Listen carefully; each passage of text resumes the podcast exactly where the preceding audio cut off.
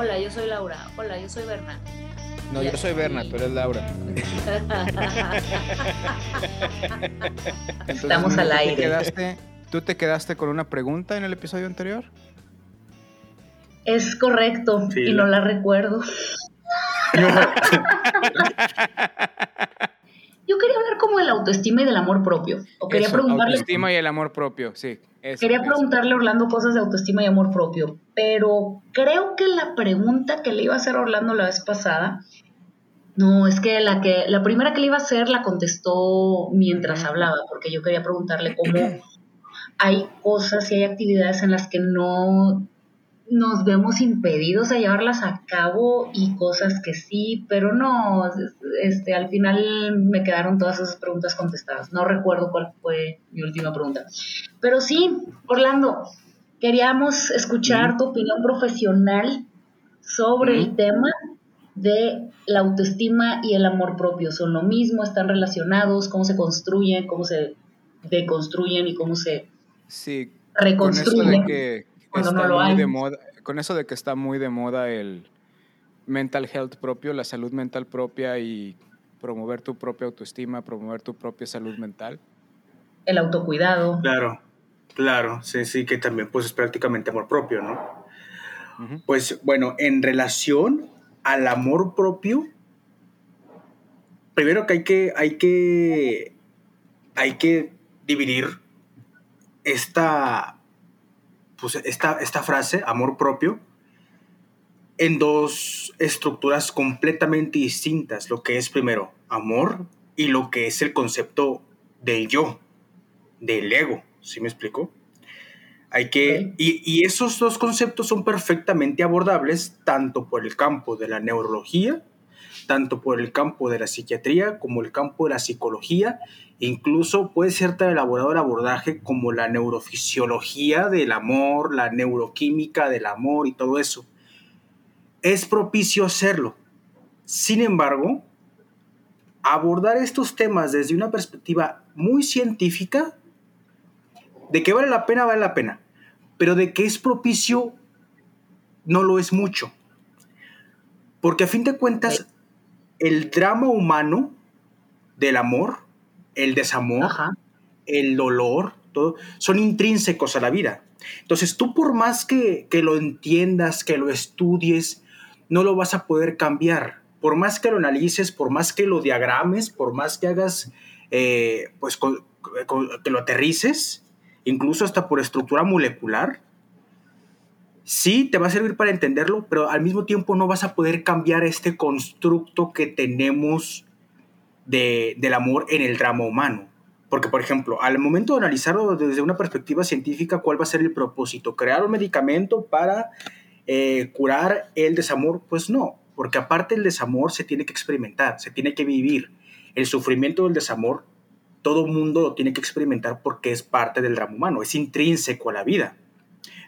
Pero cuando los, cuando estas, cuando los comportamientos del amor se, tornan aberrantes, por ejemplo, el amor obsesivo, la celotipia, toda esta clase de comportamientos relacionados al apego ajeno, o sea, al, apego a otra persona, y se vuelven patológicos, se vuelven aberrantes, se vuelven enfermizos, ahí sí estaría bien como quien, eh, quien dice abordarlos. Y bueno, en lo que respecta, primero que nada, al amor, hay que, hay que puntualizar la definición, ¿no?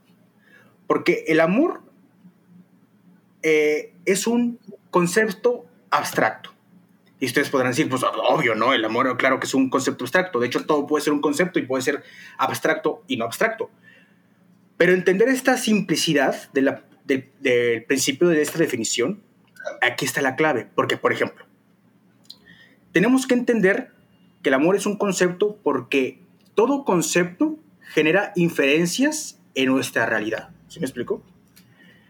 pero al mismo tiempo es un concepto abstracto porque el amor, lo querramos o no entender, realmente no es, no es real. O sea, no, no hay una parte en el cuerpo que digamos, aquí se encuentran 3 gramos de amor. En esta parte del dedo se encuentran 5 gramos de amor. Entonces tenemos que entender que el amor es un concepto abstracto. ¿Sí? ¿Por qué? Porque, por ejemplo, el árbol es un concepto que genera inferencias en nuestra realidad, pero lo podemos tocar, es tangible. Tan tangible es que hay diferentes eh, formas de, de árboles, subespecies, sí, de árboles. Sin embargo, pues en el amor, ¿no? El amor, pues sí, puede haber eh, un amor de madre, un amor fraterno entre hermanos, pero no hay como tal una forma que diga, ah, aquí se encuentran eh, cuatro centímetros cúbicos de amor. Pues no, eso sí, eso sí no lo podemos, no lo podemos eh, aterrizar como tal. Pero si lo abordamos desde la perspectiva de la neurofisiología, vamos a ver que en el amor están relacionados diferentes, pues, órganos de, o sea, o partes del cerebro. Por ejemplo, el amor tiene que ver con la regulación de las emociones y con la memoria, ¿sí? Por ejemplo, la memoria se almacena, o gran parte de la memoria, o el, concepto de memoria entendible como, como tal, lo encontramos en el hipocampo. Y la regulación de las emociones se encuentra en la amígdala y, y todo esto, ¿no? Entonces, para empezar a entender cómo funciona el amor, tenemos que entender que para, para, empezar te tiene que jalar bien la memoria y también te tiene que jalar bien la regulación de las emociones. Porque si no tienes una ah. correcta regulación de las emociones... Ok, te iba a preguntar, ¿por qué la memoria está incluida en el amor? O sea, ¿cómo...? Pero creo que ibas para allá. Ajá, exactamente, porque por ejemplo, yo le tengo mucho, por ejemplo, una práctica, ¿no? Una, una, una práctica. Si tú le tienes mucho amor a regar tus plantas, ¿sí?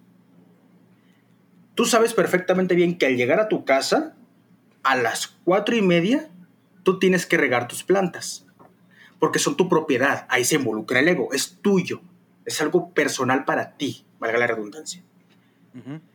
Sin embargo, si tú llegas a tu casa y traes un mundo de distracciones y olvidas regar tus plantas, pues tus plantas se van a morir. ¿Sí me explico? Sin mencionar que también la regar las plantas era una práctica que generaba paz en tu, en tus actividades cotidianas y eso también involucra el amor propio. O sea, el que tú tengas memoria, el que tú tengas eh, una memoria definida, te permite tener una regulación puntual de emociones a una actividad, a una persona, a un, un, un, grupo social. Como sería también, por ejemplo, lo que viene siendo el, apego a la nostalgia de me gusta tal caricatura que vi cuando era niño y cuando la vuelvo a ver ahora, me, aunque es, es correcto. realmente me doy eh, cuenta que no es tan buena, pero me da un gusto verla y me da una emoción positiva. Claro.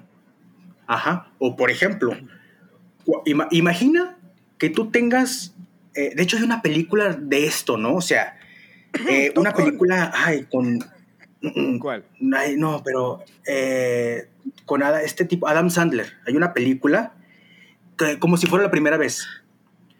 Sí, ah, donde tiene, sí, que tiene muchas citas con la misma persona. Es correcto. No puede pasar las memorias del día a. Eh, es correcto. Entonces, si tú no tienes. El mismo día. Okay. Ajá. Si tú no tienes un, un concepto o una buena memoria, la llave de arranque que impulsa la regulación de tus emociones tiene que empezar desde cero. ¿Se me explico? Entonces, tenemos que tener bien en claro que para eh, abordar y estudiar el amor, tiene que haber un buen funcionamiento de la memoria en el hipocampo y tiene que haber una regulación de las emociones correctas en, eh, en la amígdala. ¿Sí? Porque si hay una disregulación emocional, entonces tus relaciones amorosas van a ser aberrantes. Y ahí es cuando empiezas a tener la celotipia, ahí es cuando empiezas a tener eh, el amor obsesivo. Y hablando de la celotipia y hablando del amor obsesivo, hay diferentes formas de abordar. Por, eh, por aberrantes, entiéndase tóxicas. Pues fíjate que tóxicas no. Y de hecho, qué, bueno, que, qué bueno que, abordaste este punto. Es, es muy puntual. Porque fíjate que las personas tóxicas no existen. No existen las personas tóxicas. Existen personas que tienen un problema que no ha sido trabajado, que han estado cargando y que está generando alteraciones en su vida cotidiana. Y esas alteraciones que ni ellos conocen y que no han trabajado, se transmiten en la práctica. Entonces, tenemos conductas desviadas y estas conductas desviadas eh, generan perturbaciones en nuestras relaciones.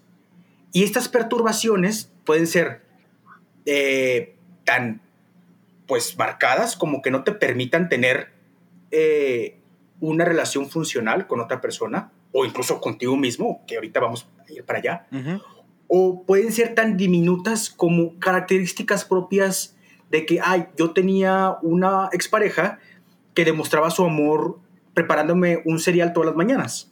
Ah, pero yo tenía otra pareja que demostraba su amor todas las mañanas dándome o poniéndome un billete de mil varos en el tocador. ¿Se me explico?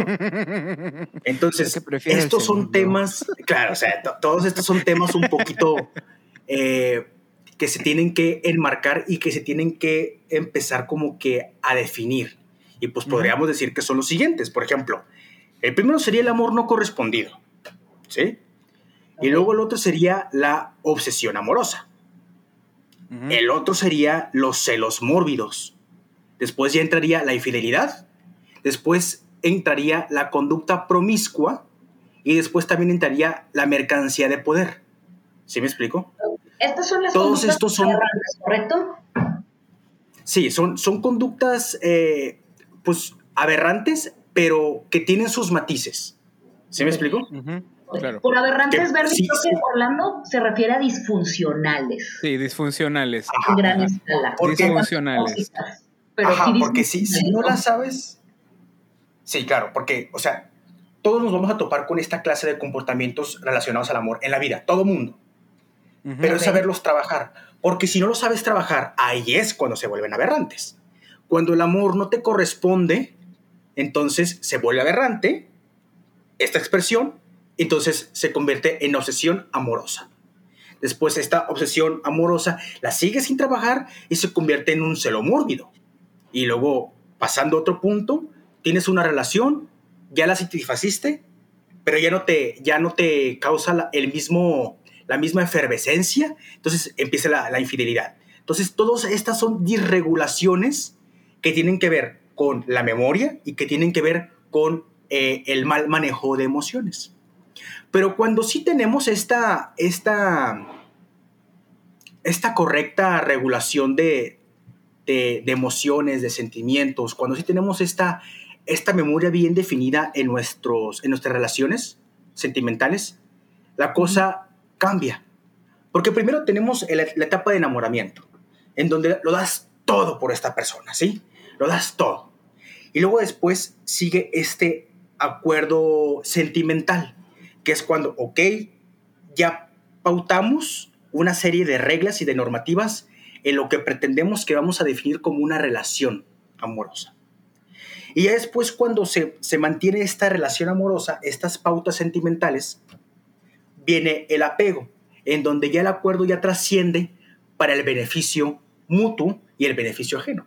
Porque también hay que entender una cosa, el amor es un mecanismo de defensa, ¿sí? Es un mecanismo de persistencia.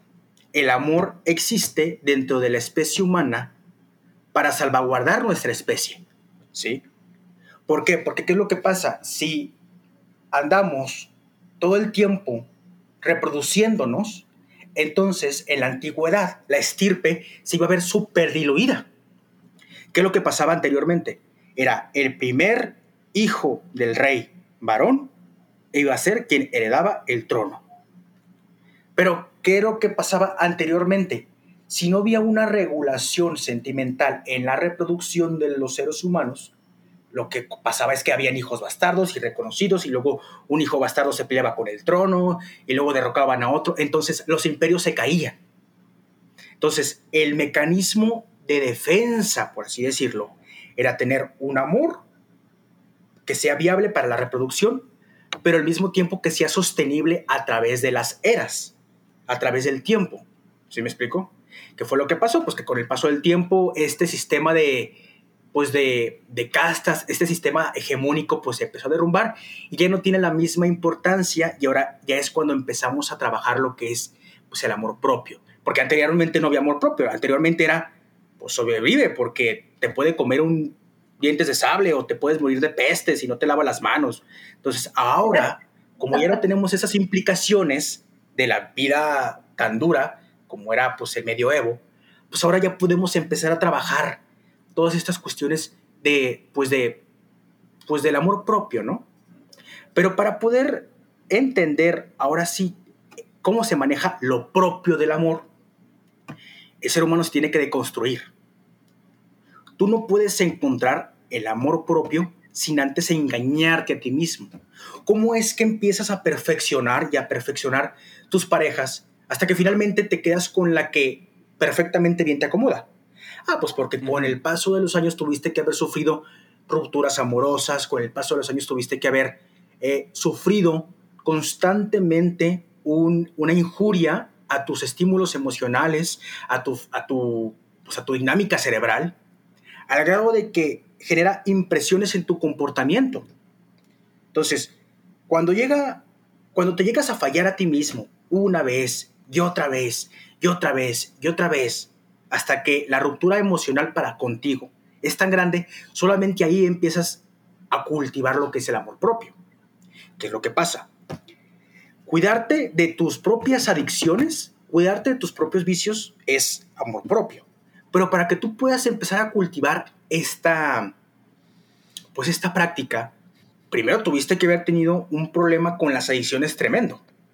Porque, por ejemplo, eh, ¿qué es lo que podría suceder con una persona que no ha experimentado los vicios a un grado o a un punto de quiebre? Pues se dice, es que yo fumo socialmente. A mí no me causa ningún problema el, tabaco. Pero una persona que es doble A, una persona que ya eh, salió de las, de las adicciones dice, no, yo ni lo toco, porque yo sé perfectamente bien que esto ya me va a hacer daño, porque ya me quebré con esto, porque ya me fallé a mí mismo, porque ya tuve un una decepción amorosa con mi propia persona.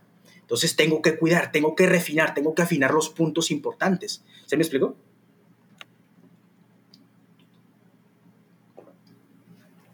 Entonces, así es como poco a poco. A ver, bueno, dime. Vámonos un poquito para atrás. Perdón, perdón. Pero, a ver, entonces, mi primera duda es, ¿amor propio y autoestima son la misma cosa? No, no, no, no. Porque el amor, ¿tú cómo definirías el amor? Ok. Ok, ok. ¿Tú cómo definirías el amor? O sea, volvemos a lo mismo. El amor es un concepto abstracto, no es definible genera inferencias en nuestra vida cotidiana. Otro, por ejemplo, tengo otro ejemplo. ¿Tú podrías definirme una línea? ¿Definirme el concepto de una línea? Sí, son una serie de puntos continuos. Que, un trazo que une una serie de puntos continuos, ¿sí me explico? Esa es la definición de una línea. Pero, por ejemplo, puedes definirme ahora algo como el amor, porque puede estar el amor de madre, el amor de, entre hermanos, pero ¿eso lo puedes definir? Mm, se le pueden estudiar características, ¿no? Exactamente, pero, entonces es un concepto. Yo recuerdo que en algún momento, eh, creo que es Eric Fromer o alguien así dice que el amor es la decisión firme y permanente de hacer feliz a la otra persona. Y es Híjole, o sea. Una aproximación. Es una aproximación a un concepto abstracto. Porque al mismo tiempo, si es solamente lo defines a una decisión, la decisión puede cambiar. O sea, lo que estaba tratando de, a lo que estaba tratando de llegar este autor es decirnos de que no debes de asignar el amor o debes de confundir amor como un sentimiento, porque un sentimiento es voluble que debes de quedarte más como con el amor como algo que tú decides hacer, como algo que a pesar de que entre comillas sientes o algo que puedes desarrollar de esa manera, pero no es necesariamente algo que un sentimiento, que no es atado a un sentimiento en sí, porque en la mañana puedes sentirte contento y en la tarde puedes estar enojado, pero el amor debe ser algo constante.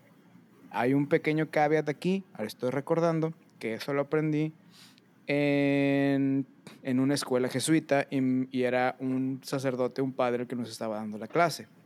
Por lo tanto, esta, esta definición tiene connotaciones religiosas. Fíjate, y ahorita que mencionas de los jesuitas, eh, para mí es, eh, a mí siempre se me quedó muy grabado que cuando, yo, por ejemplo, yo en la prepa yo estuve en la escuela Carlos Pereira, que es también una escuela jesuita. Entonces, los profesores también abordaban mucho ese tema y nos decían, a ver, ¿qué es el amor? Y todos luego, luego levantábamos la mano y decíamos, ah, el amor es un sentimiento. Y luego, luego te frenaban y decían, no, el amor no, es un sentimiento. No. Y yo, pues, ¿cómo que el amor no es un sentimiento? Si esa es como que la creencia común que tienen las personas. Pero decían, no, el amor no es un sentimiento. Ah, entonces, entonces, ¿qué es el amor? Y ellos manejaban que el amor es una expresión. Pero cuando tú dices que el amor es una expresión, volvemos a lo mismo. Expresiones hay miles. Exacto. Y al mismo tiempo, al haber miles de expresiones del amor, el concepto de amor se diluye. Entonces, lo que más aproximado podríamos tener como a la definición del amor es, o sea, que no se meta ni con religión, que no se meta con nada así. La definición más, más pura que podríamos tener, y por pura no me refiero como que a la más, la más linda, sino a la más pura como que para a ah. partir de ahí empezar a, sacar hilos, es la, que más te gusta. Es correcto, o sea, que la que le acomoda a todo mundo es un concepto abstracto que genera inferencias en nuestra realidad. Y tú puedes decir, es que eso no me dice nada. Pues ese es el chiste. Es que ese es el chiste. Que el amor se va descubriendo poco a poco. Porque, por ejemplo, si nos vamos a un concepto como, o, si nos vamos al estudio de una persona como, por ejemplo, Hitler, Hitler tenía un amor profundo a su patria. ¿Y cómo lo expresaba? Pues de la forma en la que lo expresó. Exacto. Pero, por ejemplo, el Papa también tiene, pues, su propio concepto de amor. Entonces, ¿cómo lo expresa el Papa? Pues de una forma completamente opuesta como lo expresó Hitler, ¿sí me explico? Y entre más le rascamos, entre más le rascamos, Laura podrá tener su propia forma de, expresar el amor y tú podrás tener tu propia forma de expresar el amor.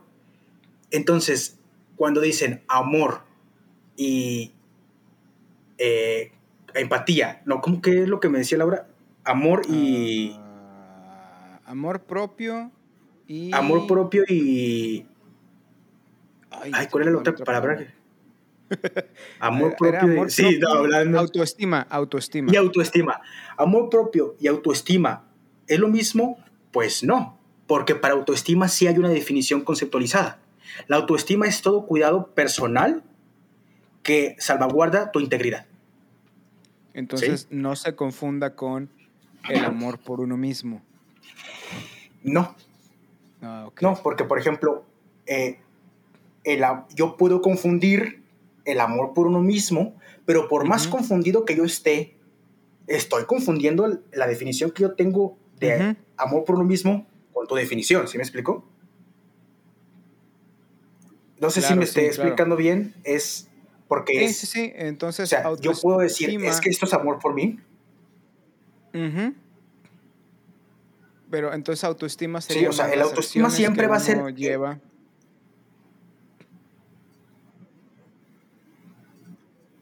Para salvaguardar su integridad personal. Creo que... Eso sí es autoestima.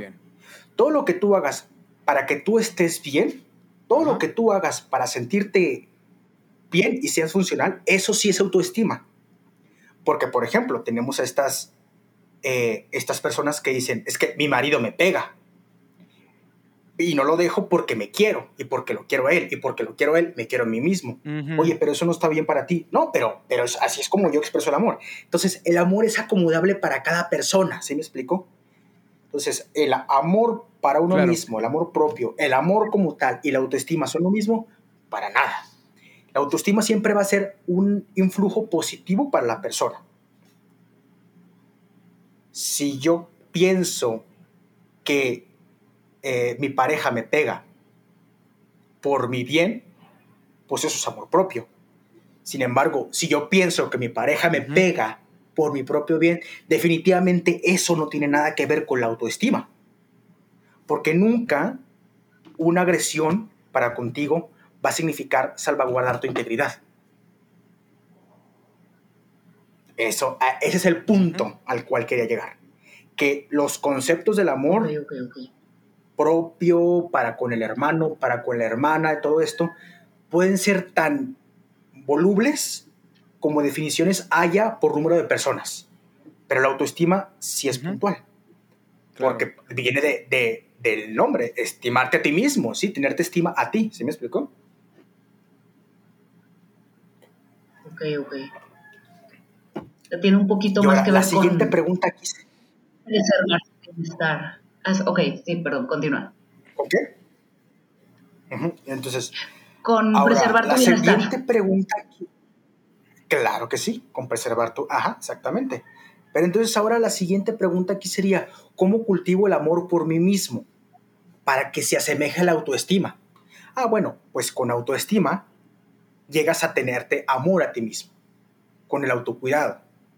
Entonces, para poderte tener, eh, para poder tener autocuidado, para poder llegar a, saber qué es lo que te conviene, primero tuviste que haber experimentado todo lo que no te, te, te convenía y puede decir, bueno, pues es que eso es, eso es muy obvio. Pues sí, sí es obvio, pero la realidad aquí es que no todo mundo está dispuesto a aprender del sufrimiento para llegar al amor propio.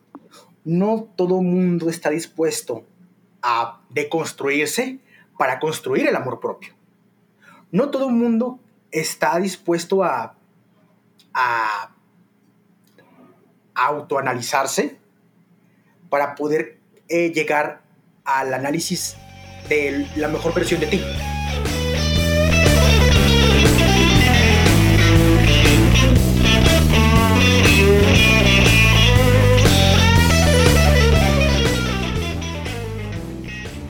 Nombre es Bernabe Mares. Mi nombre es Laura Arias. Muchas gracias por escucharnos el día de hoy. Los esperamos la próxima semana. La próxima edición. Eh, el próximo capítulo por el mismo Vaticanal. en donde quiera que ustedes escuchen su podcast. Espero que esté disponible en donde escuchen su podcast. No olviden suscribirse para que nos tengan de manera automática.